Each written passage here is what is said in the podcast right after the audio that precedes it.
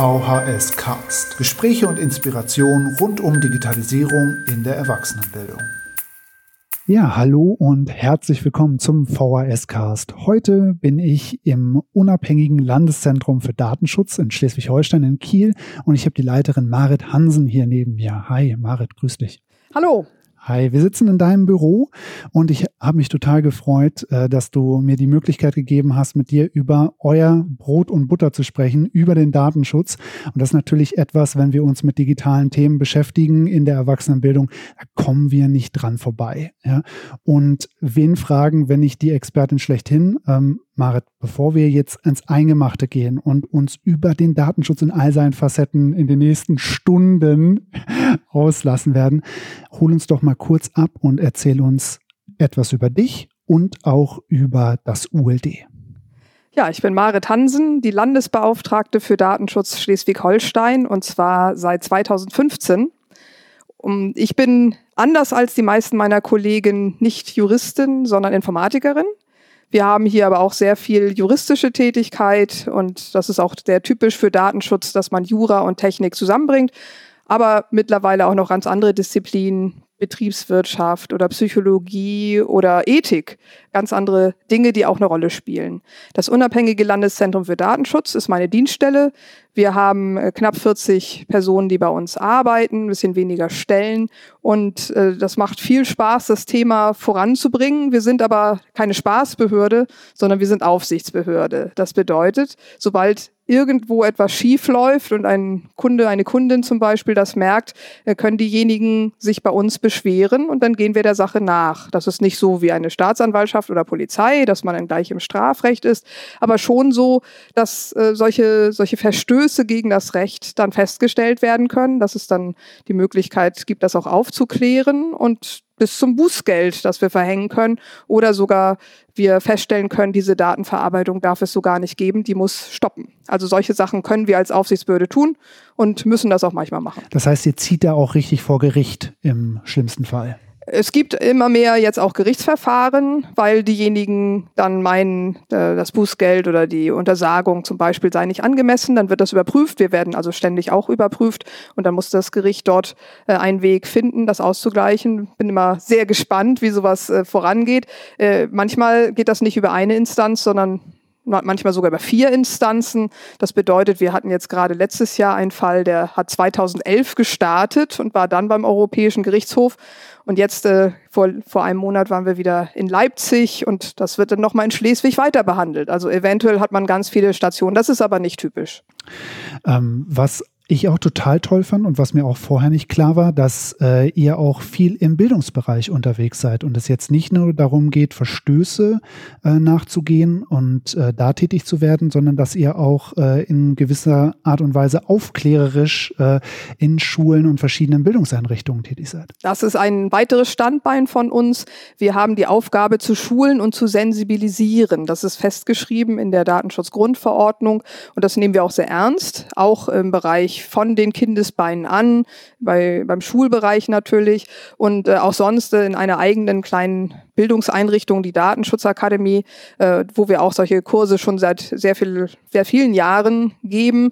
Und das kann dann sein, dass man ein bisschen mehr über Datenschutz, Datenschutzrecht weiß oder über technische Konfiguration äh, oder auch als Datenschutzbeauftragter in einer Organisation dann auch weiß, worum es eigentlich geht, was da zu tun ist. Das ist ja auch oft so ein Amt wie Finanzwart in einem Verein, den ja unbedingt alle Leute machen wollen, die ja vielleicht dann auch erst im Job merken, wie viel Verantwortung das ist und dann natürlich auch eine ganze Menge Hilfestellung brauchen. Ja es ist auch so, dass die Datenschutzbeauftragten ja Fachkenntnis haben müssen, auch wenn sie dann vor Ort tätig sind. Und ich hatte eben schon gesagt, Jura und Technik geben sich da die Hand, Hände und äh, bedeutet auch, es ist sehr sinnvoll, wenn man von verschiedenen Bereichen ein bisschen Ahnung hat.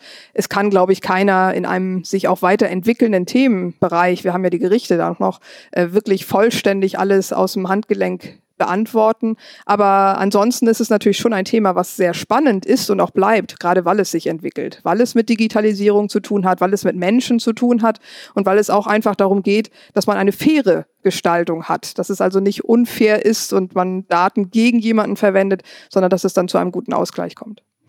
Marit, ich würde heute ganz gerne in drei Blöcken durch das Gespräch gehen. Und zwar habe ich mir gedacht, dass es äh, für unsere Kolleginnen und Kollegen, für unsere Hörenden ganz interessant sein kann, drei Aspekte hier reinzubringen. Und zwar einmal reinzuschauen und zu gucken, was bedeutet Datenschutz eigentlich für Einzelpersonen, also für mich und für dich. Dann zu gucken, was ist das äh, entscheidende Datenschutz in Organisationen, auch natürlich in Bildungseinrichtungen, wie wir Volkshochschulen natürlich mit ganz vielen äh, personenbezogenen Daten zu tun haben, da super viel äh, verarbeiten. Ähm, und dann in dem nächsten Punkt zu gucken, was ist wichtig, wenn es in die Wissensvermittlung geht. Und zwar, äh, worauf muss ich achten in Lehre und Unterricht, also wenn ich einen Kurs gebe, äh, aber wie kann ich vielleicht auch Zugänge schaffen? Du hast ja eben gerade von der Datenschutzakademie gesprochen. Was sind da Sachen, die, äh, die ihr gelernt habt in den letzten Jahren, Jahrzehnten, die vielleicht auch die Kolleginnen und Kollegen ganz gut gebrauchen könnten? Super, dann lass uns äh, einmal anfangen und mit mir und mit dir anfangen. Ja? Äh, gerne auch an mir persönlich festmachen, ja, weil ich habe schon immer so ein mega schlechtes Gewissen, also seit ich dich kenne, immer wenn ich ein schlechtes das Passwort eingebe, ja, denke ich ja dich und denke so, ach Karl. So Wenn ich bei den guten wieder. Passwörtern und Ja, ich glaube, da müssen wir noch mal so ein bisschen positive Verstärkung heute betreiben. Und ähm, jetzt ist natürlich so ein äh, Passwort vielleicht die augenscheinlichste Sache, mit der man anfangen äh, könnte zu sprechen. Aber was bedeutet denn Datenschutz so für Einzelpersonen? So. Ich, ich fange mal nicht ganz klein an mit dem Datenschutz beim Passwort, sondern ganz groß mit dem Grundgesetz. Also etwas, wo jemand ein Recht hat. Und zwar ist es das Recht auf informationelle Selbstbestimmung. 1983, also schon vor Jahrhunderten sozusagen gefühlt, natürlich nur Jahrzehnte, äh, wurde festgestellt, dass durch die Volkszählung damals ähm, bestimmte Datenverarbeitungen stattfanden. Die finden übrigens heute oft viel stärker statt als das, was damals problematisiert wurde. Aber dass klargestellt wurde, jemand, jeder einzelne von uns hat ein Recht, das Recht auf informationelle Selbstbestimmung. Das klingt so, als könnte man alles entscheiden. Aber in der Welt, die vernetzt ist, global ist, kann man natürlich nicht alles entscheiden. Denn ganz häufig gibt es auch Pflichtverarbeitung. Zum Beispiel sind wir alle mal geboren worden, dann gibt es eine Geburtsurkunde, das ist ein Saatensatz, äh, der wird übermittelt an das Standesamt, dort wird das gespeichert. Wir haben ein Melderegister, man kann auch nicht sagen, ich will aber nicht im Melderegister sein, wenn man denn hier äh, Bürgerin oder Bürger ist.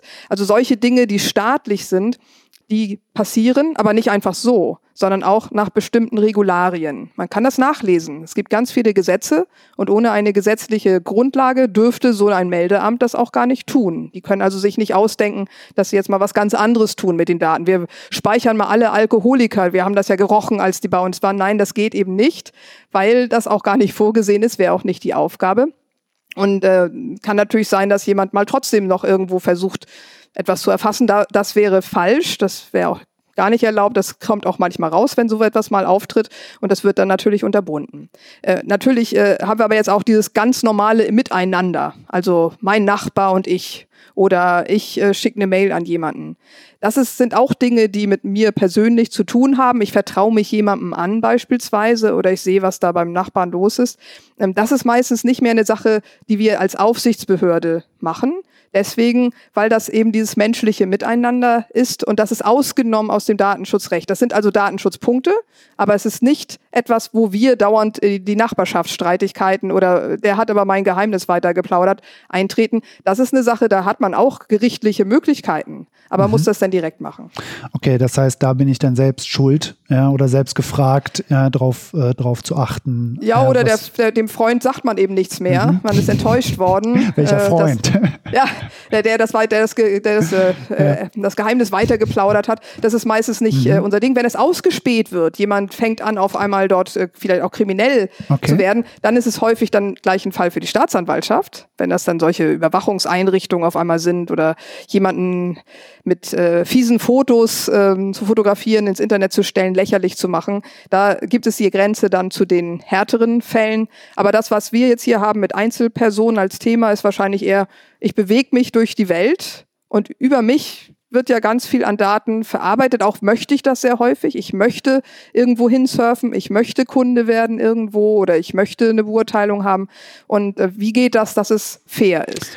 Ja, und ich möchte vielleicht auch äh, möglichst viel Komfort ja. haben. Ja, also alles, was Cookies angeht, ja, was äh, ähm, datenverarbeitende Dienstleister dazu befähigt, ja, wirklich Personen maßgeschneiderte Angebote zu machen. Das funktioniert ja natürlich auch, wenn ich etwas preisgebe, ja.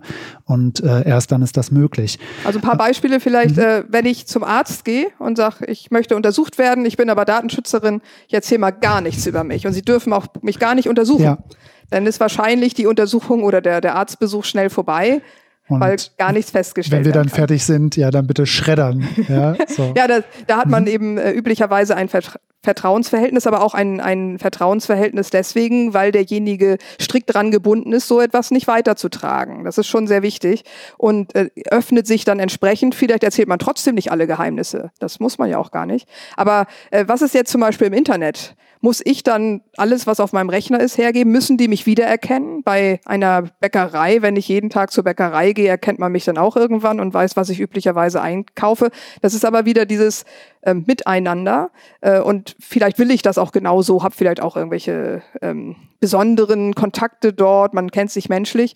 Aber im Internet ist es gerade so, dass sehr viel an Spuren hinterlassen wird, wo ich nicht sagen kann, das ist jetzt für mich bequemer oder schöner, sondern ich habe eher den Eindruck, äh, man verwendet das, um mir irgendwas unterzuschieben, mich zu manipulieren. Ja.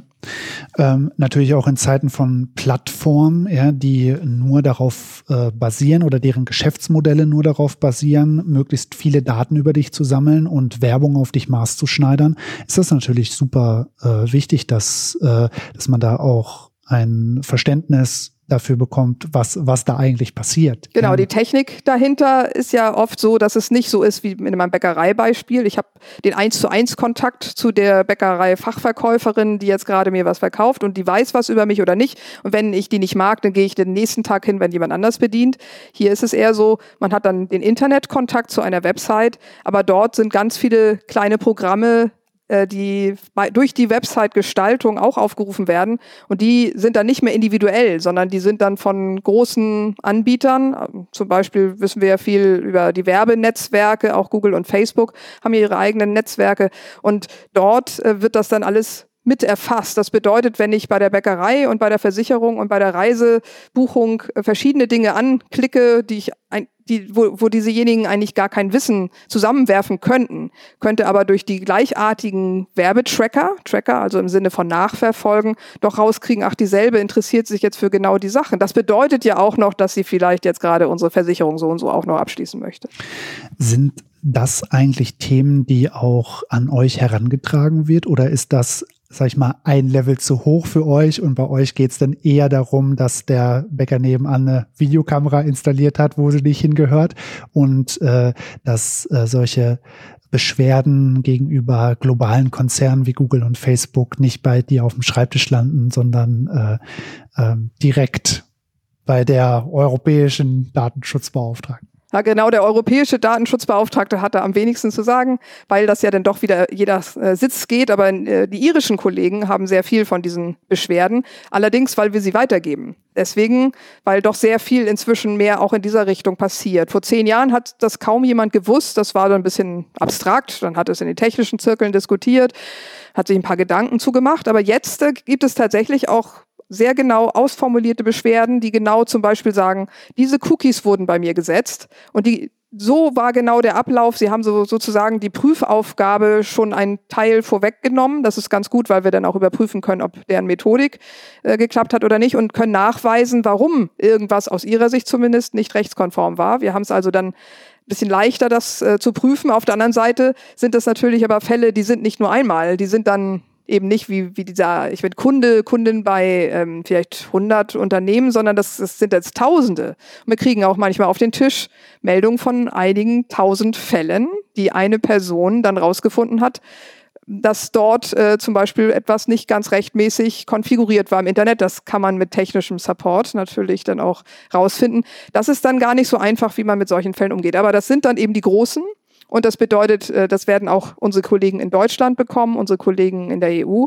Und es lohnt sich ja erst recht, das mal dann schön gesammelt, strukturiert, gleichartig aufzuräumen.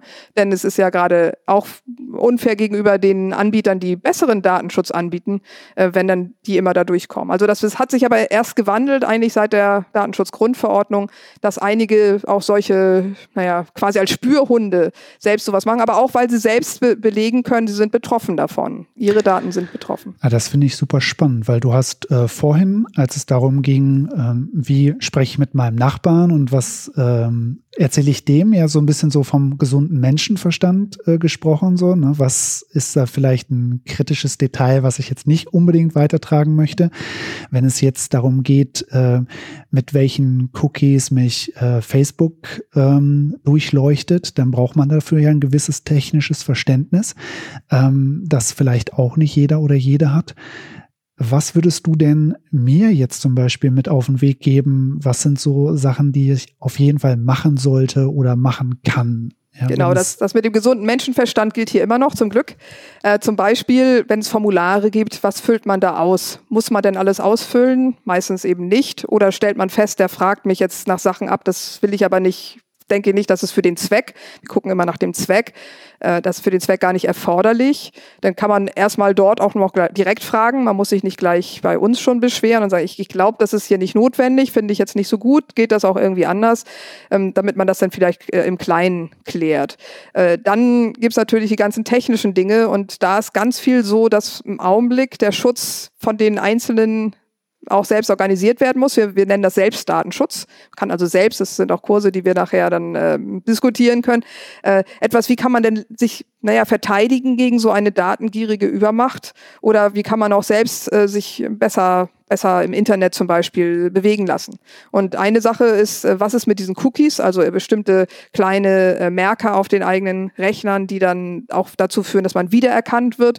Zum Beispiel kann eigentlich jeder Browser da schon so, dass man es einstellt, umkonfiguriert. Das ist leider meistens noch nicht die Standardkonfiguration, dass am Ende der Sitzung, wenn ich das alles runterfahre, wenn ich den Browser beende, die Cookies auch abgeräumt werden, die dann gar nicht mehr da sind. Das kann man machen. Manche lassen natürlich ihren Rechner oder auch ihr Handy immer an dann bleiben die auch so lange dort. Das kann gut sein. Auch da kann man aber einstellen durch die Konfiguration, es sollen nur die Cookies sein von diesem Direktkontakt und nicht von den Werbenetzwerken.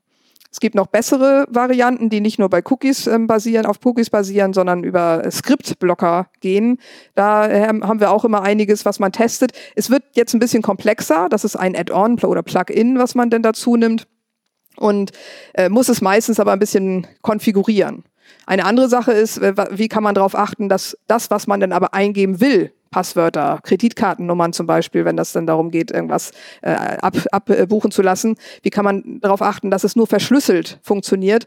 Auch das haben die meisten zum Glück jetzt schon nachgezogen. Vor fünf Jahren sah es noch anders aus. Aber auch da gibt es wieder Plugins, die einen deutlich darauf hinweisen, wenn das jetzt nicht verschlüsselt passiert oder wenn derjenige auf der anderen Seite, der Anbieter, beides unterstützt, dass man dann gleich die verschlüsselte Seite bekommt. Also solche Tools gibt's ganz viel, kann man ja mal bei Add-on oder Plugin und Datenschutz oder Privacy suchen und äh, bis hin zum Virenschutz oder zu, wie kann ich mit Passwörtern umgehen. Jetzt sind wir doch bei den Passwörtern, denn das ist ja doch das meiste noch, dass man irgendwie was beweisen muss, dass man man selbst ist. Die etwas besseren, sichereren Varianten basieren nicht nur auf dem Wissen, also nicht nur ein Passwort. Zum Beispiel beim Online-Banking wird ja alle paar Jahre nachgezont, dass man wieder den, den Schutz verbessert. Da ist es jetzt normal, dass man zum Beispiel noch über einen Token, über einen Generator etwas zusätzlich eingibt oder eine SMS bekommt. Und das bedeutet auch, jemand, der das System angreifen würde, der sagt, ich übernehme mal dein Bankkonto, das kann man technisch probieren, der hat es immer schwerer. Der müsste also zum Beispiel auch noch die SMS dann mit ab, abfangen.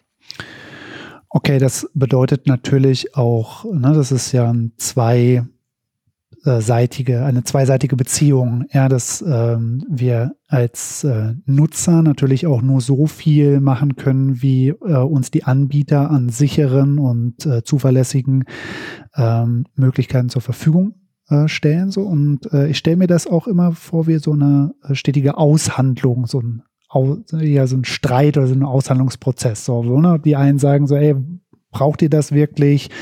Muss das sein? Wenn ihr das weiterhin macht, bin ich halt kein Kunde mehr bei euch. Ja, so und so versucht sich das Ganze irgendwie einzu, einzugrooven, obwohl ich schon irgendwie jetzt das äh, Gefühl habe, dass ähm, wenn wir jetzt zum Beispiel bei den Banken bleiben, bei dem, äh, bei dem Beispiel, dass da jetzt äh, ich auch äh, hin und wieder meine TAN eingeben muss, dass, äh, dass äh, der Bereich des, äh, des Bankings oder das Finanzwesen da vielleicht noch ein bisschen zugänglicher ist, was die Kontrolle angeht, als das ist sehr stark durchreguliert. Mhm. Deswegen äh, gibt es, glaube ich, auch wenig Geschäftsmodelle, die noch von, die noch darüber hinausgehen. Das wird aber wahrscheinlich jetzt kommen. Der Markt hat sich auch weiter geöffnet. Zum Beispiel gibt es jetzt äh, Ideen und auch Geschäftsmodelle, die basieren darauf, dass man Zugriff gibt, dem Bankendienstleister auf die, die Kontoauszüge der letzten Monate, damit sie einem helfen, die Bankgeschäfte zu verbessern. Das heißt, ich rede gar nicht von meiner eigenen Bank,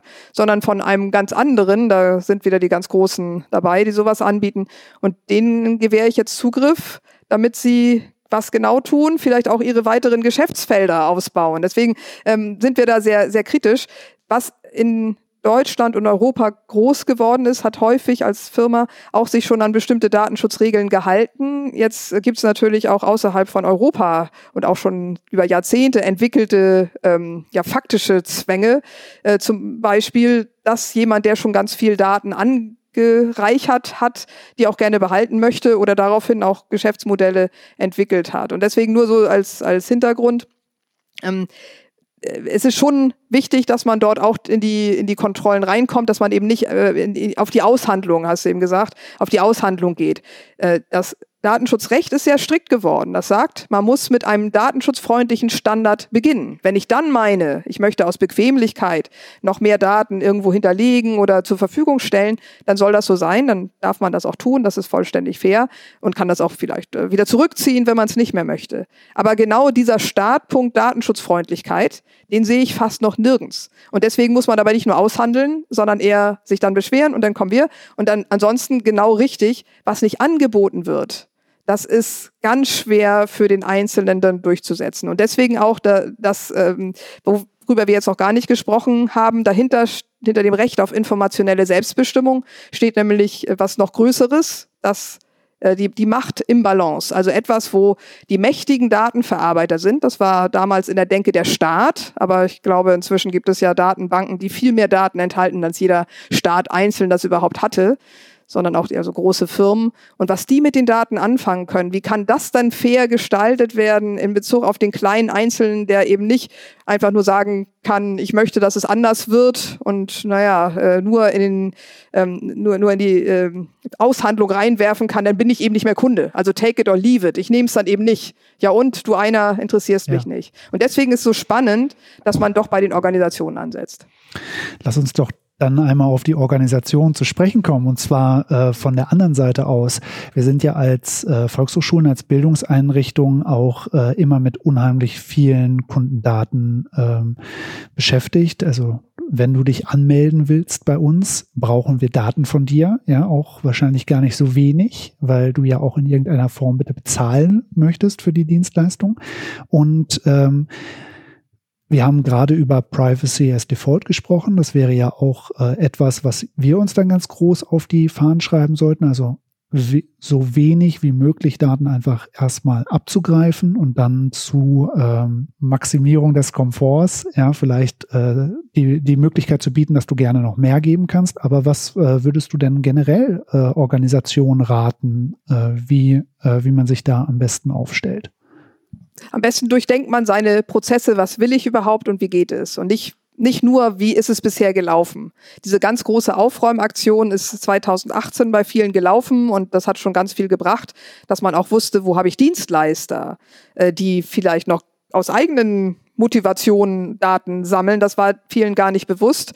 Und äh, das hat sich damals so ein bisschen zurechtgerüttelt, aber viele Dienstleister wiederum hatten noch nie von der Datenschutzgrundverordnung gehört. Ich denke, diesen Aufräumen äh, Wust, den kann man jetzt nochmal wieder neu starten. Dazu hat meistens keiner richtig Lust oder Zeit. Aber man kann natürlich sich mal überlegen, bis zu, bis zu dem Datum möchte ich äh, doch jetzt mal mehr Übersicht haben, auch allein, damit man weiß, was für ein Risiko man hat ob das nur Bußgelder sind oder Abmahnungen oder einfach unzufriedene Leute, das, das wird ja schon reichen. Äh, das wäre ja schwierig. Deswegen anfangen, was will ich überhaupt, also zum Beispiel Kurs buchen. Dann digital oder Papier oder Telefon, was will man zulassen, äh, welche Daten brauche ich wirklich. Und meistens ist das natürlich schon ganz gut durchdacht wie das passt, dass man nicht noch tausend andere Sachen dazu als Pflichtfelder nimmt. Aber selbstverständlich könnte man auch noch sowas machen wie, ähm, und welche Kurse interessieren dich noch? Welche haben wir vielleicht gar nicht im Angebot, dass man auch feststellen kann, äh, was kann ich noch verbessern, äh, dass das optional ist. Also gar nicht unbedingt nur, äh, ich glaube, du hast jetzt äh, dieses Jahr äh, Windeln äh, wickeln ge gebucht und nächstes Jahr willst du dann ähm, Babyschwimmen mit den Zweijährigen oder sowas.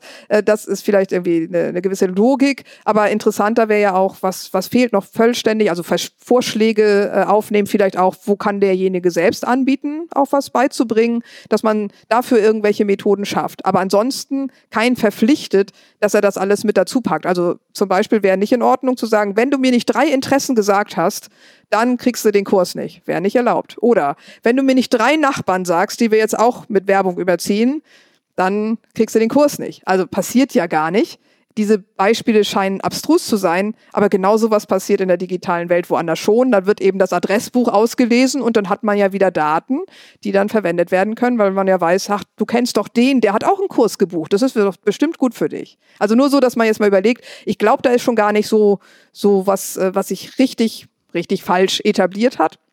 Aber man kann ja noch weiter gucken. Wie verarbeite ich dann die Daten? Wer muss die Daten denn dann haben? An welcher Stelle? Muss zum Beispiel der, der den Kurs leitet, die Bankkonteninformation wissen? Muss der wissen, jemand kommt mit einem Gutschein, Bildungsgutscheine beispielsweise, äh, sozial schwach oder so? Da, das ist häufig gar nicht erforderlich, dass das dann jeder genau weiß, sondern dass es dann abgekapselt bleibt in bestimmten Verwaltungsprozessen. Da ist es bekannt und dann ist auch das ausreichend und nicht, äh, dass man gleich demjenigen sagt, guck mal, du hast drei sozial Schwache bei dir im Kurs. Das wäre eben nicht nötig und soweit ich das sehe, läuft das auch äh, in Ordnung. Aber es kann natürlich immer sein, dass sich was einschleicht oder dass man denkt, das ist doch auch jetzt mal sinnvoll, das weiterzugeben. Noch einmal drüber nachdenken. Ich glaube aber, das läuft schon ganz gut. Äh, und trotzdem man kann immer wieder sich verbessern. Wir selbst haben uns auch aufgeräumt zur Datenschutzgrundverordnung, waren, sich, waren uns so sicher, dass natürlich wir schon an alles gedacht hatten war dann doch nicht. Also wir haben noch einiges geändert. Und ein Beispiel zum Beispiel ist, äh, wenn was auf einmal doch passiert, also zum Beispiel man hat Daten gesammelt und die werden jetzt aus Versehen ja öffentlich oder geraten in falsche Hände. Jemand klaut eine externe Festplatte und da waren die ganzen Daten drauf. Was passiert denn jetzt? Dann kann das sein, wenn das zu einem höheren Risiko führen könnte, also voraussichtlich hohes Risiko heißt es, dann muss man auch alle informieren, die davon betroffen sind. In jedem Fall auch wenn das nicht dieses hohe Risiko ist, aber das Risiko vorhanden ist, dann muss man die Aufsichtsbehörde informieren. Das war früher nur für besonders sensible Daten, jetzt ist es immer so. Das hat, haben noch nicht alle so verinnerlicht. Und eher häufig auch so, oh, dass mir was passiert, das ähm, kehre ich jetzt unter den Teppich und so, aber irgendjemand hat es dann doch gemerkt. Und wenn dann das nachher über Presse oder bei uns bei der Aufsichtsbehörde landet und wir dann mal rückfragen, ähm, sind das eigentlich Ihre Daten, die hier rumschwirren, das ist ähm, natürlich auch ganz ungut. Das heißt, dieses ich habe was äh, gemacht, es passiert vielleicht ein Fehler, Fehlermanagement, wie gehe ich damit um? Und das haben wir jetzt hier gemerkt. Wir kriegen jeden Tag ganz viele, also mehrere Meldungen in diesem Bereich. Und diese Fehler passieren den Organisationen genau die dann hoffentlich nicht nochmal es passieren wieder manchmal andere Fehler, aber dann kann man sich auch verbessern. Also nicht dieses unter den Teppich äh, kehren, sondern äh, sich daran auch messen lassen. Was ist denn da ein Vorgehen, um da proaktiv äh, tätig zu werden? Also natürlich mit äh, Fehlern gut umzugehen, ja, das oder äh, offen damit umzugehen, bevor man dann vor Gericht landet oder hoffentlich nicht. Ja. Ähm, kannst du da äh, eine Seite empfehlen oder eine Dienstleistung empfehlen, wie zum Beispiel jetzt, ich denke an kleinere Volkshochschulen. In Schleswig-Holstein gibt es ja unheimlich viele ehrenamtlich geführte äh, Volkshochschulen, ähm, die vielleicht keinen eigenen Datenschutzbeauftragten haben, die äh, vielleicht auch nicht immer äh, auf unseren Service als Landesverband äh, zugreifen äh, können, äh, wie man da für sich so im Sinne einer Checkliste mal sagen kann, so welche Sachen sollte ich auf jeden Fall vielleicht nicht auf meinem eigenen Laptop verarbeiten oder ähm, woran sollte ich auf jeden Fall denken, wenn ich mit äh, Kundendaten zum Beispiel zu tun habe. Also genau darauf zugeschnitten fällt mir jetzt noch nichts ein, aber für die, für die, also weil es einfach so genau wahrscheinlich noch gar nicht gibt. Allerdings ganz viele Informationen zu den Einzelfragen. Also zum Beispiel, was sind so typische Daten, um sich irgendwo anzumelden? Das ist äh, relativ weitgehend zu finden. Oder was kann passieren, wenn ich äh, Daten zum Beispiel auf dem Rechner habe und da wird der jetzt gestohlen oder wird äh, irgendwie kommt da, kommen die Daten in falsche Hände oder sind vielleicht sogar im Internet verfügbar. Ähm, da findet man schon relativ viel. Bei uns sind auch, wir haben ein, ein Meldeformular auf der Webseite, das führt einen dann dadurch, welche Informationen äh, notwendig sind. Aber für einen selbst, diese Sache mit Fehlermanagement, ich glaube, das ist, das ist noch unterschätzt. Das ist eher was, wo man überlegen muss, weiß denn jeder, der sowas feststellt, was er tun soll? An wen muss ich mich denn wenden? Und das ist ja eine innerorganisatorische Sache, dass man einmal überlegt, auch wenn man gerade keinen Datenschutzbeauftragten hat, der würde ja dann immer sofort helfen oder auch Ansprechpartner sein können. Äh, wie kann der Verantwortliche, das ist ja die Leitung, das erfahren? Und andersrum passiert es eben auch manchmal. Irgendeiner behauptet, da sind von euch die Daten alle falsch verarbeitet. Wie kann man das dann jetzt aufklären? Denn da ist ja vielleicht tatsächlich noch gar nichts passiert. Und dieses, äh, und da häufig Unsicherheit, dass man auch denkt, wieso soll ich mich jetzt irgendwo melden, da wird schon nicht so schlimm sein. Aber das haben wir jetzt häufiger gemerkt bei den Fällen, die uns sehr spät gemeldet wurden. Man hat nämlich auch eine Uhr, die dann tickt, 72 Stunden, dann soll das gemeldet sein, nachdem man weiß, dass es ein Fall ist. Wenn man eben es noch nicht weiß, dann kann man es auch nicht melden.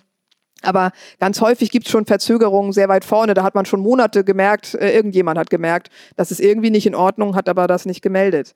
Und jetzt neues, neue Idee, die wir auch jetzt ausprobieren wollen bei uns selbst, ist eine Notfallkarte. Jeder kriegt dann mal ganz klein für seinen Arbeitsplatz oder für seinen, wo kann er auch zu Hause liegen haben, wenn was ist, wen kann ich bei welchen Dingen anrufen? Also kann auch sein, wie das was Finanzielles passiert, da möchte ich jetzt äh, jemanden informieren, das hat mit Datenschutz vielleicht gar nichts zu tun.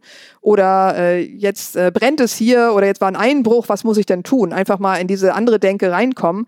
Denn das sind Dinge, die ja sehr selten passieren, aber sie passieren. Und wenn man dann immer ganz unsicher ist oder schlecht reagiert, dann hat man meistens schon Probleme. Wenn man ein bisschen größer ist, kann man es natürlich auch mal simulieren. Das ist dann auch ganz, ganz spannend. Wir tun mal so, als sei was passiert. Und daran habe ich selbst auch schon ganz viel gelernt. Wir haben das mal über grenzüberschreitend gemacht, weil das für uns ja spannend ist. Was ist, wenn irgendwo was passiert in Europa? Äh, aber es ist eine ganz andere Sprache. Und unsere schleswig-holsteinischen Bürgerinnen und Bürger sind auch betroffen.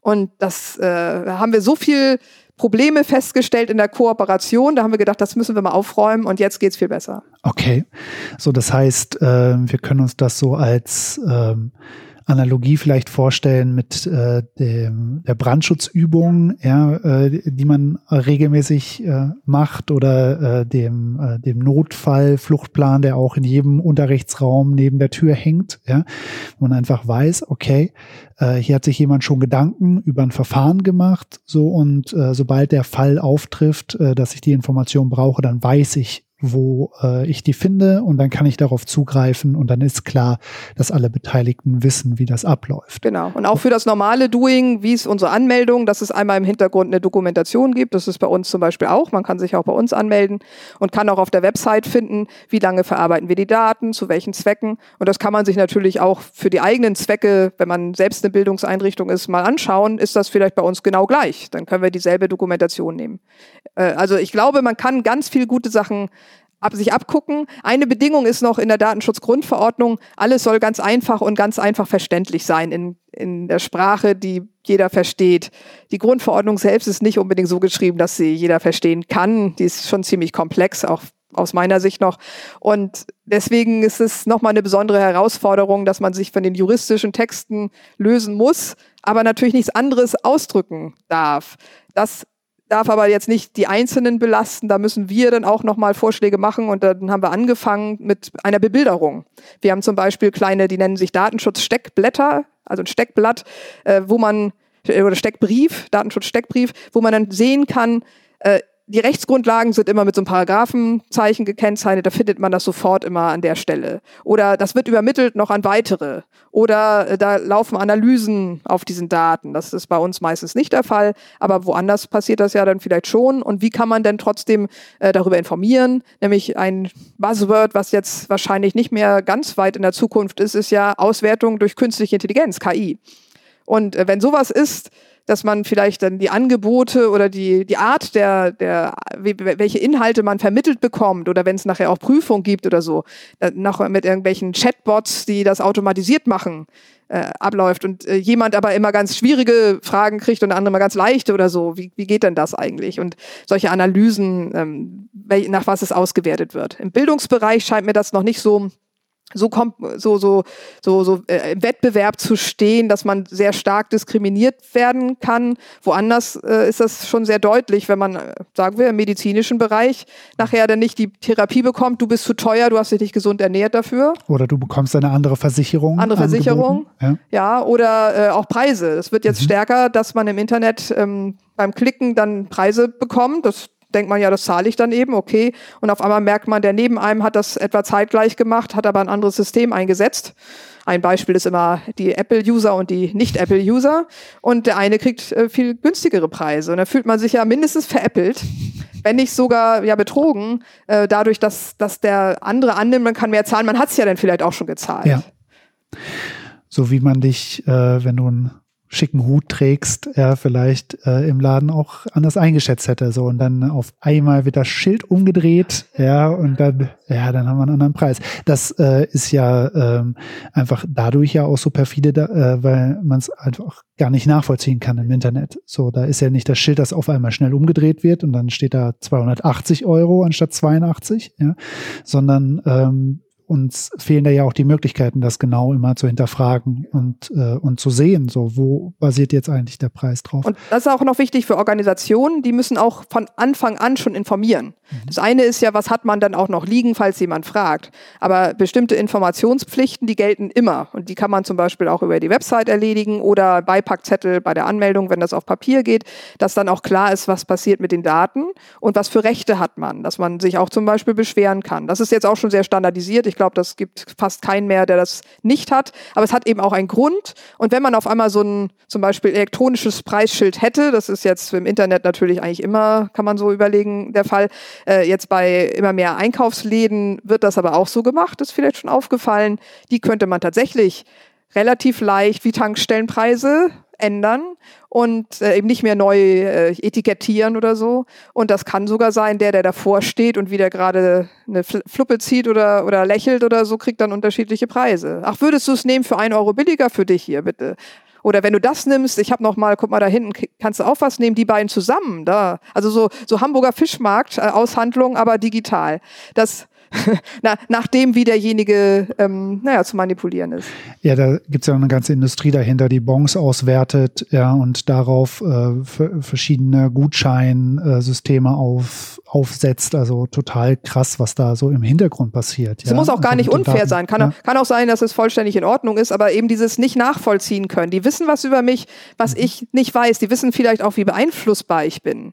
Und das Wissen ist natürlich sehr, sehr wertvoll, auch noch für ganz andere, die Adresshandel im Hintergrund mit solchen Informationen oder eben auch Kreditwürdigkeit. Jemand, der äh, von dem klar ist, der, der, der kann das ja eh sich nicht leisten. Das wäre also die Dame mit dem Hut, die, die wird dann gleich wieder woanders hingeschickt, weil der Hut jetzt leider nicht ausreichend war in dem Laden, sondern das war ja klar, dass die ist unter der Würde, dass man sie bedient. Also sowas ist auch kein schönes Gefühl. Aber wenn man nichts in der Hand hat, wenn man nicht sagen kann, äh, hallo, ich, ich, ich bin doch ein Mensch, äh, ich, ich kann hier übrigens auch bezahlen, ähm, bedient mich doch ganz normal, das ist schwierig. Und das sind alles Dinge, die auch mit der Digitalisierung und dieser Transparenz im Datenschutz zusammenhängen. Ich finde das super spannend, weil äh, man könnte ja auf der anderen Seite erstmal so argumentieren, im Internet sind alle gleich. Ja, und da werde ich halt nicht nach meinem Aussehen beurteilt. Und wenn ich etwas online kaufen will, ähm, dann kriege ich das da. Und ich werde nicht erstmal naserümpfend gemustert, wenn ich mir jetzt eine feine Jacke kaufen möchte und ich komme in Freizeitklamotte rein. Ja, ähm, und dann da doch hinterzuschauen, so ist halt eine und, und liegt natürlich, genau, liegt natürlich dann nicht unbedingt an der Jacke. Man, man kann auch nackt vorm Rechner sitzen und shoppen. Das wird wahrscheinlich in den meisten Fällen nicht übertragen werden. Achtung, Achtung, Webcams abkleben ist auch nicht verkehrt bei Notebooks.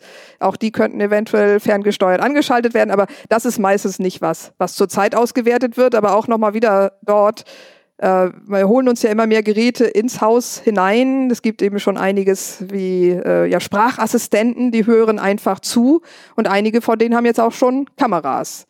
Und äh, zumindest aus technischen Gründen, damit man erstmal sieht, ist das dann in der richtigen Auswertung, wird das auch ausgewertet, auch gesehen, gesichtet. Also da wäre ich jetzt als Privatperson auch schon kritisch, wenn ich zu Besuch komme irgendwo und da gibt es solche Geräte und ich weiß nicht, nehmen die gerade auf, was ich da an Informationen habe, geht es bis ins Schlafzimmer, dass man sich dieser Überwachung aussetzt. Aber das ist zum Glück nicht etwas, wo die Bildungsinstitutionen eigene Sprachassistenz oder Videotracking im, im Wohnzimmer machen, sondern das ist ja wahrscheinlich zum Glück weit weg davon. Du hast uns ja eben schon eine perfekte Überleitung gebaut, als du von den äh, Datenschutz-Steckbriefen gesprochen hast.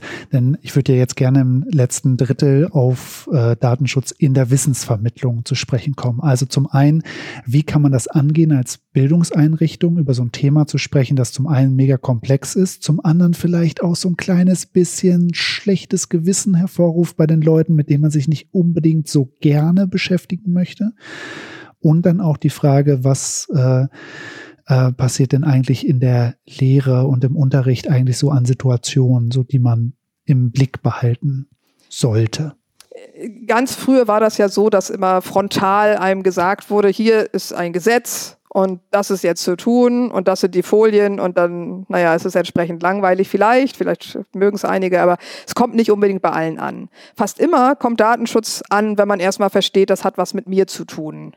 Oder es hat auch was damit zu tun, mit denjenigen, für deren Schutz ich verantwortlich oder mitverantwortlich bin, also Kinder oder äh, irgendwelche Verwandte oder so Freunde oder aber auch eben welche, wo ich in meiner Rolle als zum Beispiel Organisation oder so, was hat man als Ärztin, Arzt, Rechtsanwälte, so, also solche Dinge, wo die in meiner Obhut, die Daten in meiner Obhut sind. Das ist hier ja das eine. Das betrifft auch viele doch, äh, zum Beispiel, wie gehen die mit ihren Adressbüchern um?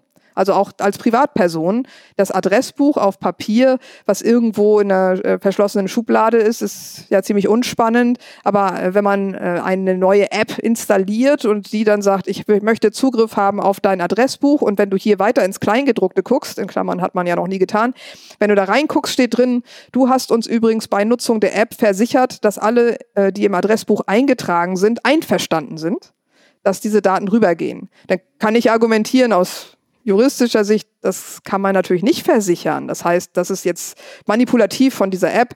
Aber derjenige muss natürlich trotzdem auch aufpassen, ob er nicht, also selbst wenn man nachhinein feststellt, das war nicht in Ordnung und der App-Hersteller hätte das nicht so machen dürfen. Ähm, Achtung, Achtung, wenn man sowas merkt, das ist natürlich ein großes Alarmzeichen. Also nicht was rausgeben über andere Leute. Aber ansonsten habe ich ja gesagt, was hat es mit mir zu tun? Das eine ist so der Mehrwert. Was kann ich machen, damit ich mich selbst schütze? Was sind denn überhaupt die Risiken? Wir äh, stellen fest, dass sehr viele Leute eher denken, ich habe doch nichts zu verbergen. Ich habe ja noch nie ein Risiko erlebt. Und einige regen sich mehr auf über äh, sagen wir, Preisdiskriminierung. Also ich krieg, muss was anderes zahlen als der neben mir oder der vor mir. Das ist total ungerecht, das will ich nicht. Das betrifft sie sehr.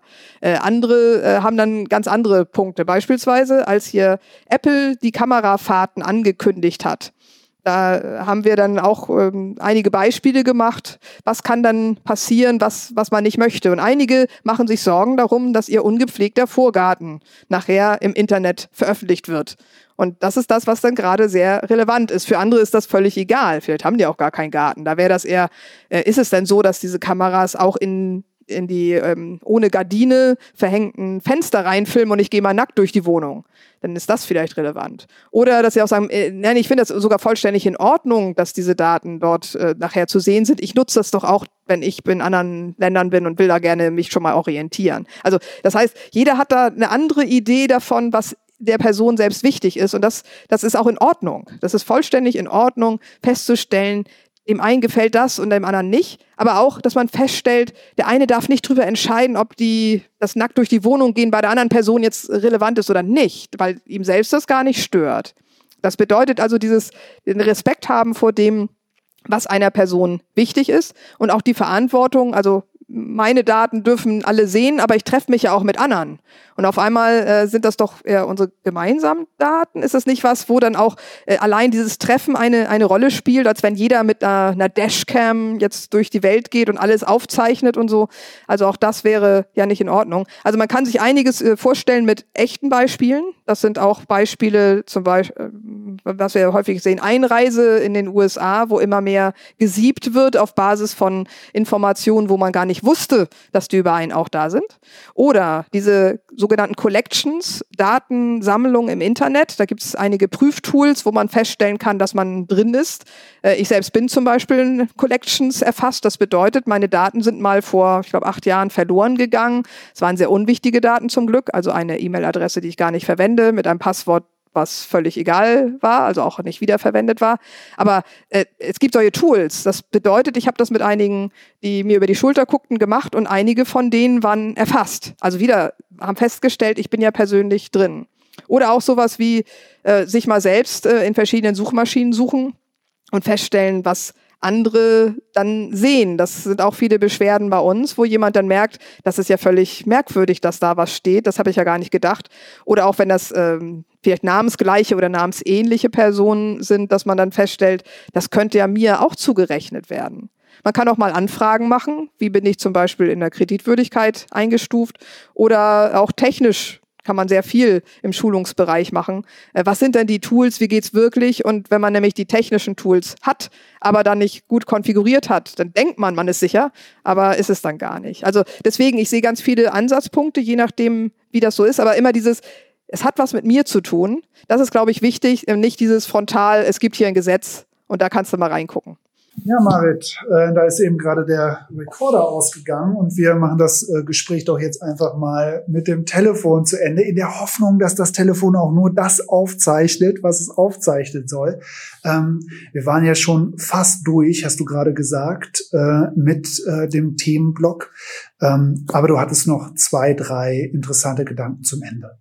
Also wenn man etwas macht im Unterricht, dass man selbst eine Betroffenheit bei den Teilnehmerinnen und Teilnehmern hat. Das ist ja anscheinend No-Brainer. Für uns Datenschützer war das doch schon was, was Neues. Was wichtig ist, die, die Zukunftsthemen heute, die haben sehr häufig mit Digitalisierung zu tun, mit der Veränderung der Welt, mit mehr Technikeinsatz, zum Beispiel äh, Robotern oder äh, irgendwelchen neuen Analyseformen. Und man ist dann unmittelbar im Datenschutz. Auch viel für Bequemlichkeit, das bessere Auto zum Beispiel, was dann autonom später fahren soll, das Smart Home, äh, irgendwelche kleinen Dinge, die man schon in der, in der Wohnung haben kann und ganz viel, wo auch viel Nachholbedarf äh, besteht äh, bei, bei denjenigen, die gleich, naja, es ausprobieren wollen und noch nicht alles verstanden haben oder die dann irgendwann, naja, die Verpflichtung bekommen, solche Tools einzusetzen. Smart Meter zum Beispiel kann auch sein, dass der Vermieter bestimmt, mhm. so läuft das oder jetzt neue Häuser, dass das sowieso eingebaut sein wird.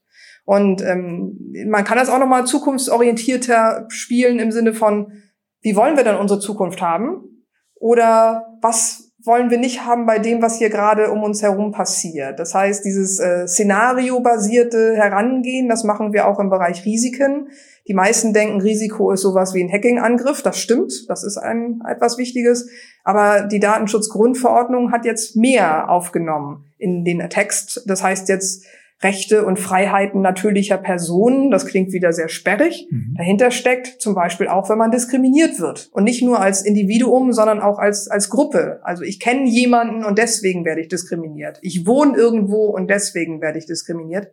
Bis hin zu, wenn die Roboter dann anfangen, mit einer für mich nicht mehr unterscheidbaren ja, menschlichen Stimme zu sprechen. Was bedeutet das? Was, was passiert dann mit uns? Das ist viel, viel mehr als das, was der alte Datenschutz oder auch das, was wir jetzt alle schon verstehen, ähm, ähm, besonders betrifft. Aber da würde mich das auch interessieren, wenn man zum Beispiel besondere Workshops dazu hat, hat oder irgendwelche äh, Ideen, wie man noch mehr äh, den Diskurs hinkriegt. Denn es wird doch sehr wichtig sein, dass wir in unserer Gesellschaft nicht nur Bildung haben, um hinterher zu hecheln hinter dem, was gerade äh, eingesetzt wird, damit man sein eigenes Auto versteht, sondern eher für die Zukunft, wie wollen wir es denn haben, zum Beispiel auch gestaltend, dass man rausfindet, das ist für uns okay und das nicht und gerne mal dann auch den Kontakt mit der Politik und der Gesetzgebung eingeht. Das würde mich sehr freuen, wenn das also so ein übergreifender Bildungsauftrag ist und man nicht nur im im Hinterher äh, jammern ist, sondern eher im wir wollen verstehen, damit wir die Gesellschaft auch weiter in dem Guten verändern können. Und das kann Technik betreffen, das kann Gesetze betreffen, das kann auch ähm, Begegnungsstätten sein. Also irgendwas genau, wo denn die Bildungsinstitutionen, die Volkshochschulen mitten im Zentrum sind.